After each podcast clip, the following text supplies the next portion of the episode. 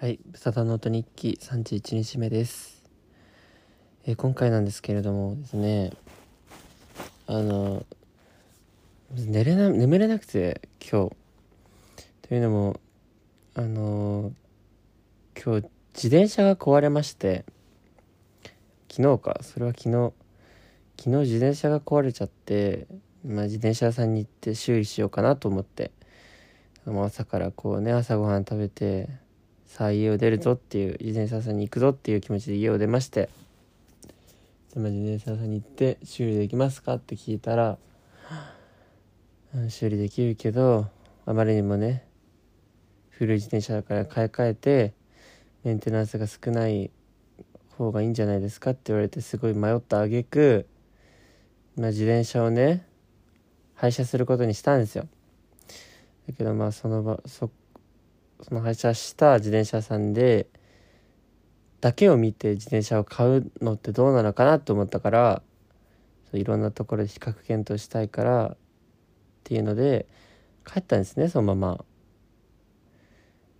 まあ、帰ってまたそのね違う自転車屋さんに行ってちょっとなるべく安くてそあの乗りやすくてっていうあの自転車をゲットしようと思って家帰ったんですよ。でまあもう一回ねお昼ご飯食って探しに行こうかなって思ってたら土砂降りの雨が降り出しめて外出る気なくなっちゃったんですね。でまあベッドで横たわってたらいつの間にかもう夜の9時とかだったんですよ。起きたら。あれ？みたいな。なんでだろうね？なんでだろう？って思いながらね今日昼寝をしすぎてしまったため眠れないいんですね今。でも絶対寝か寝たかったんだけどどうしても眠れないからまあちょっとポッドキャストを撮ろうかなと思いまして録音してます。いやすごい最近の愚痴なんですけどポッドキャストに関しての。ツイッターを更新するのがまず面倒くさくなったっていうのとめっちゃ最悪なんですけどこれ、まあ、自分がね好きなタイミングでツイッター更新すればいいなと思ってるからそんななんか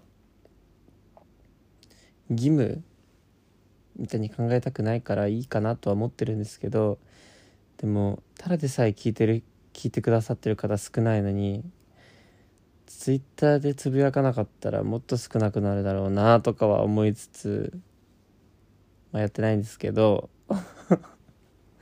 気向いたらやるんですがうん。あれですね。だんだんなんだろう。まあ俺もねなんていうのその本腰入れてないっていうかまあ別に自分がこの好きなことを喋って何まあ日々のこう音の日記声の日記をつけていくっていう感覚でやってるからそんななんかね聞いてくれてる人そんななんだろう。多くなくてもいいやとか思ってたんですけどちょっとね少ないとね逆にね悲しくなる。うん。なんだろう。少なくていいやと思っていたけどあまりでも少ないとちょっと虚しさ悲しさっていうのがあるっていうのをね最近ね本音を言うとね思っていますっていうね。はい。ま自分が悪いんですけど。やっぱり売れてるっていうかうんそのたくさん視聴者がいるポッドキャストやってる方は内容をちゃんと練ってるし内容練ってないように見えて絶対練ってるしあのお便りとかもねちゃんと届くようにしててねそういうところがもう違いますよね根本。俺もそういう風にしていきたいんですけど分からないんですよね。まあ分からないことをね分かろうとしてないっていうのが一番良くないんですけどね俺の。じゃあ知れよって話なんですよね。怠惰です。すいません。ただちょっともう宣言します。あのお便り制度はね絶対に設けたいと思ってるんであの7月中にはお便り制度をもう必ず設ける。もう決めました今。決めた。だってどうせ暇だし暇な時間いっぱいあるのに。なんでねやんないんだって話なんで。だからねもう徐々にそのあれですか？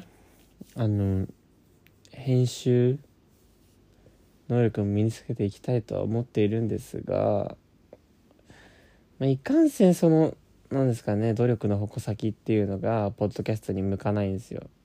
やっぱこの気軽にことって気軽になんだろう配信できるっていうのが自分的に気に入ってるからそこは変えたくないと思いつつもでももうちょっとこう聞いてくれる人増やしたいなとも思いつつそこのバランスですかね、ちょっと取っていきたいと思ってます。やっぱでももうちょっと聞いてくれる人増やしたい。っていう思いはあるから頑張ります。はい。今月中にまずお便り制度設けたいと思います。なんかもうさお便り制度もさ、まあ、聞いてくれる人がいなかったら全然意味をなさないと思うんだけどでもなんかそれでもいいもんね。もうとにかくあるっていうことお便り制度があるないじゃ全然なんだろう。しうんなんつうんですかね。番組としての成り立ち成り立ってんなーっていう度合いが違う気がするからなとにかくお便り制度まあこんな30今日1日目っていうねもうずっとやってるんだけどなんで今まで作んなかったって話なんですけど。まあいよいよ作ろうと思いますね。はい。すごいでも。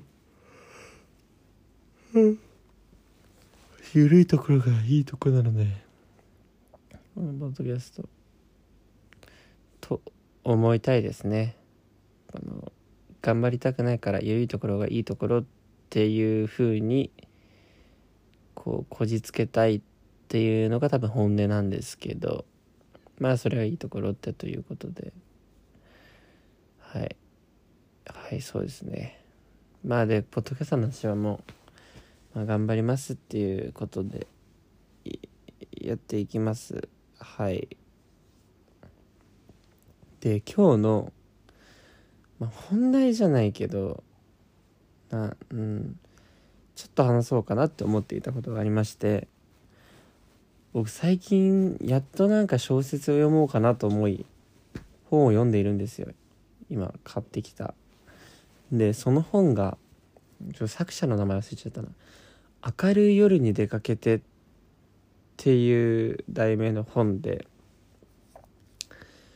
まあこの本自分の肌に合わなすぎて、まあ、ちゃんと読んでるんですけど200今270何ページまで読んだんだけどめちゃくちゃしんどいんですよね。読んでてストレスがたまるというか。というのも主人公が痛い痛い人っていうか自意識過剰のなんかこう人の目を気にしながら生きていくタイプの人。でなんだろうまあもともとその大学を休学してコンビニのバイトと深夜ラジオに自分がネタを投稿するっていうのを生きがいにしてる人で主人公が。でなんだろうなんか休学してるのは別に人なんだろう人生の目的があってそれを達成するために休学とかじゃなくてなんかいなんですかねその一回大学から離れたいとかそういう感じなんですね。とにかく大学に行けなくなっちゃったからさまざまな理由があって行けなくなっちゃったから休学するっていう人で。なんか本ってそのこの本っていうのはその主人そんな主人公がそのとがきだから鍵括弧以外のなんか〇〇は〇〇したっていうなんか説明書きみたいな部分あるじゃないですか小説って。なんつったらいいんですかねああいうの。なんか読み進めていく時にとがき？とがきでやってますかね？とがきとかの部分もその主人公が心の中で思っていることをその書いてあるっていうか例えばですけど「あいつなんだようるせえな」みたいな、あ、セリフなんですよ。主人公の感情心情をこう物語の中でとがきとして描いえ書かれててそれで進んでいくっていう本なんですけどなんか主人公がねやっぱ本当にさっきも言ったんですけどちょっと痛い人。人の目を気にしすぎてなんかいろんなことに文句をつけるっていうかまあなんか尖っていたいって感じ。世間に対して自分を尖っていたい。だからすごい個性的な人たちが出てくるんですけどそのまあ主人公の仲間みたいな感じで。その仲間に対してもなんかすごい批判的っていうかすごいなんですかね。いやいい部分？いい部分があるしじゃあ何て言ったらいいの分析するっていうのかな？まあこの人はこういうところもあるけどこういう人だとか。この人はなんかなんていうの？それコミュニケーション能力高いけどでもそのせいで何でも喋りすぎちゃうよなとかそこがダメだよなとかっていう常にこう物事に対して批判的に見見よう見たいみたいな人ででなんか自分がそのなんだろう主人公の人間性に共感できる部分があるというか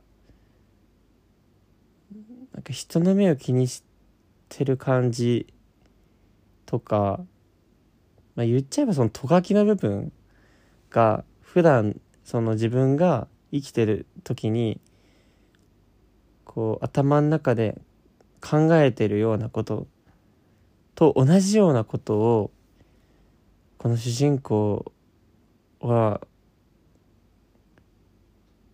考えててだからその自分と重なる部分があってなんか見てて共感性周読んでて共感性周知というか恥ずかしくなるような小説でなんか改めてこう嫌な人間なんだなと思いました。自分があこういうこと俺も頭の中で思ってるなとかなんですかね。その物事に対して批判的に見たいとかなんかちょっと尖ってたいとか人と違う考え方してたいみたいな部分がすごい透けて見えるっていうかなんかそれがもうダサいんですよ。だからもう言っちゃえばダサいの。すごい主人公が。でもそのダサいすごい浅はかでなんか大人ぶってるけど実は子供みたいなところがなんか自分とちょっと重なる。まあ俺そんなになんかちょめちゃくちゃ尖ってたいみたいな人じゃないけどでも人とやっぱ変わったことしてたいとか変わった考え方でいたいみたいなそういう要素はあるからだからなんかうんちょっと読んでてストレスになる。リあまりにもリアルでストレスになるっていうのがちょっとね楽しくないっていうか結構心にくるものがあるっていう小説ですね。まあもしすごい面白いんだけどうんっていうねことがあるんですよ。でまあなんかその小説読んでて結局なんかこのね小説の主人公みたいな人ってやっぱ性格が曲がってるひん曲がってるからなんかうーんなんて言うんだろ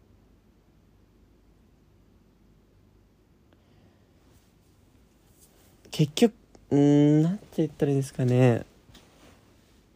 その人の目を気にして生きてることってめっちゃ無駄だなってすごい思う思って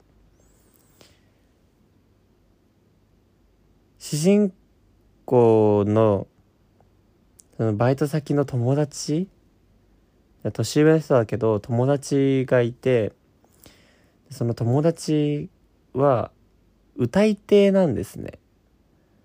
だからまあ動画サイトにね自分が歌ったと歌ってみた動画をアップしたりだとかっていうことをしてる人で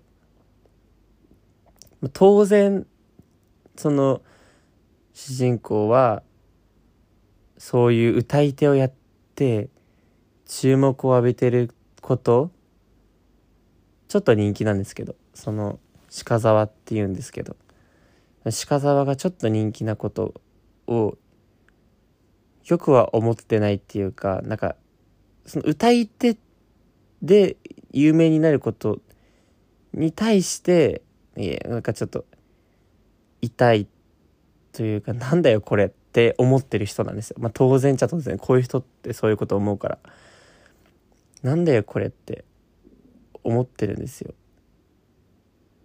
でも鹿沢はそれでこう胸を張って頑張ってるっていうかもうこれで頑張ってくって決めて、まあ、バイトしながらですけどこう有名になろうと思って努力してるわけで。だから鹿沢の方が人として上手人間として立派っていうかそう。だからアイドルと一緒なんですよね。アイドルもさ結局いやこいつらブスやんとか言うやついるじゃないですかネットとかで。でもそいつらが一番ダサいんですよ。もう俺もそっちのサイドだからすごく苦しくなるんだけどだけどそのいろいろ叩かれたりアンチが湧いたりしながらもこう努力してドームに行くみたいな、まあ、最終目標ドームがあってっていうそのサクセスストーリーみたいな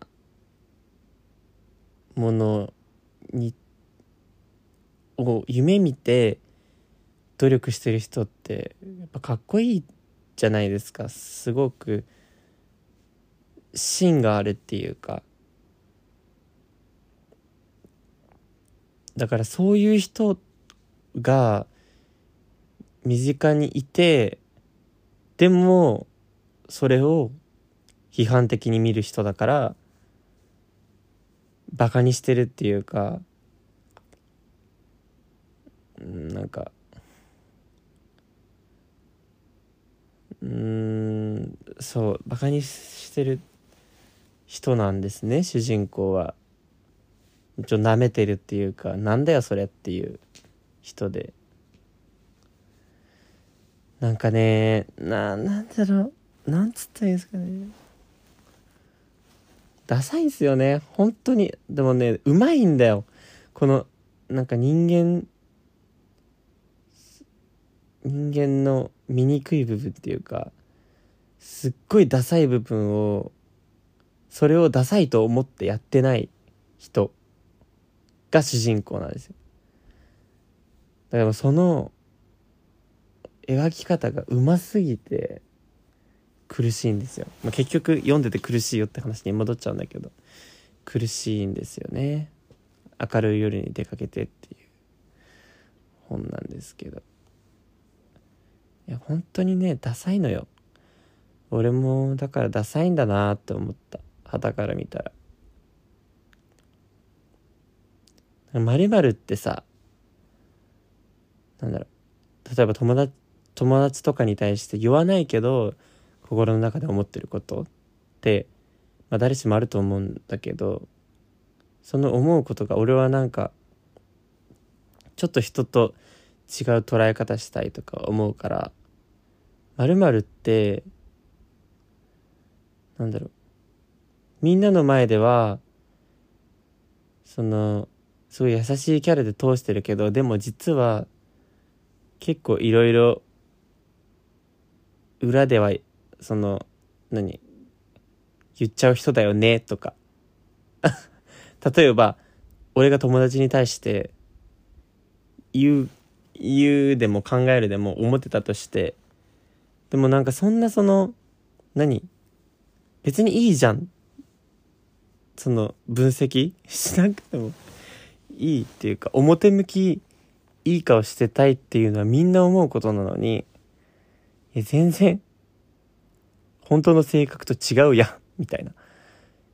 違うやんわらみたいな。ツッコミをしたいっていう。あえてそれを言いたいみたいな。そこのダサさ。ちょっと伝わるかな？伝わるか分かんないんですけど。なんかそういうことするのってダサいなって 思いました。読んでて。辛くなっちゃった。俺は。割とうん。だからそう。そういう人間のなんかなんすかね。なんなんだろうなんだろうなんだろうなんだろう。ちょっと待ってちょっと待ってちょっと待って。うんと。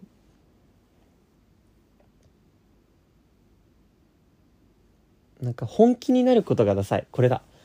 なんか一つのことに対してこうマジになって取り組むことがダサい。って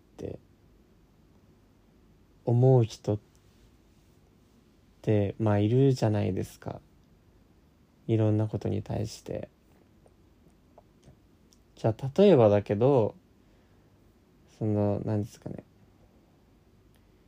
でも筋トレ系 YouTuber もう俺最近めっちゃ見てるんだけど筋トレ系 YouTuber がガリガリからマッチョになって成功しましたみたいな YouTube のショート動画とかがあったとしてでもそのガリガリの時に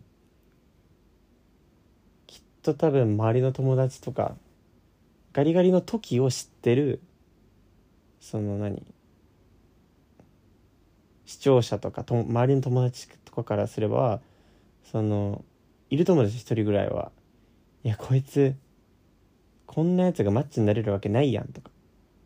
マッチョになって何すんだよ。どうすんだよ。みたいな。こと思うとか言う人っていると思うんですよね。でも結果その人が努力してマッチョになって自分のねなんかそのジムをその設立したりだとか自分のその筋トレグッズをそのガリガリからマッチョになったノウハウを生かして商品を出すとかっていうので成功するとしますそういう人が。でも本当にその人だから自分がこうなりたいっていうことをマジになって取り組んで成功してるわけで。だからその最初にこいつがなんかこう大物になるわけないやみたいなコメントする人たちが一定数やっぱいるじゃないですか。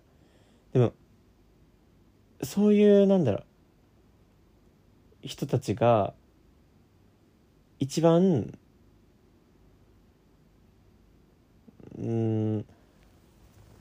なんだろう。ダサいって言葉で片付けちゃいけない気がするんだけど。アンチとはだから違うの。また。アンチとは逆に違くてこの人たちこういう人たちに関しては。なんか本当にそう。今なんか俺が言った言葉はアアンチみたいになっちゃってるんだけどなんかアドバイスみたいなことをだと思ってるんですよ本人は。多分。いやどうするんですかっていう。マッチョになってじゃあどうするんですか？みたいな。私は客観的に考えて無理だと思いますよ。みたいな人がいてそれがすごく明るい夜に出かけての主人公にそれ重なる部分があって。でも結局そういう人たちって言うだけ言ってその自分は何も成し遂げられないとか。なんですかね。なんかそういう人ってまずマジになることがダサいって思ってるから何にもその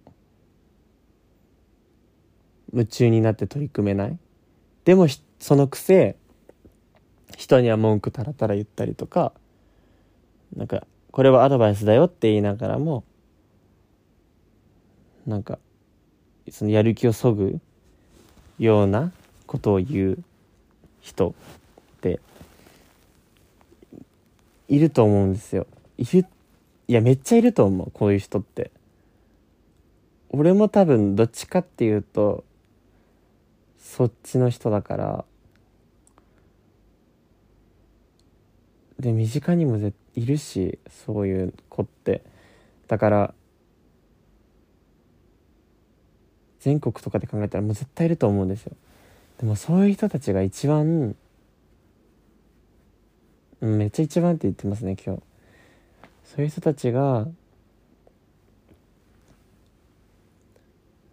最後まで何も生まないっていうかぼんうん尖ってたいって思うっててそういうことなんだろう言うのかもしれないけど一番凡人っていうか普通？な人なのかもって思いました。はい。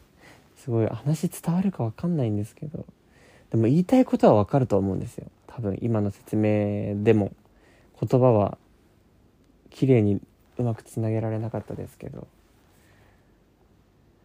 でもねそういう人なんですね。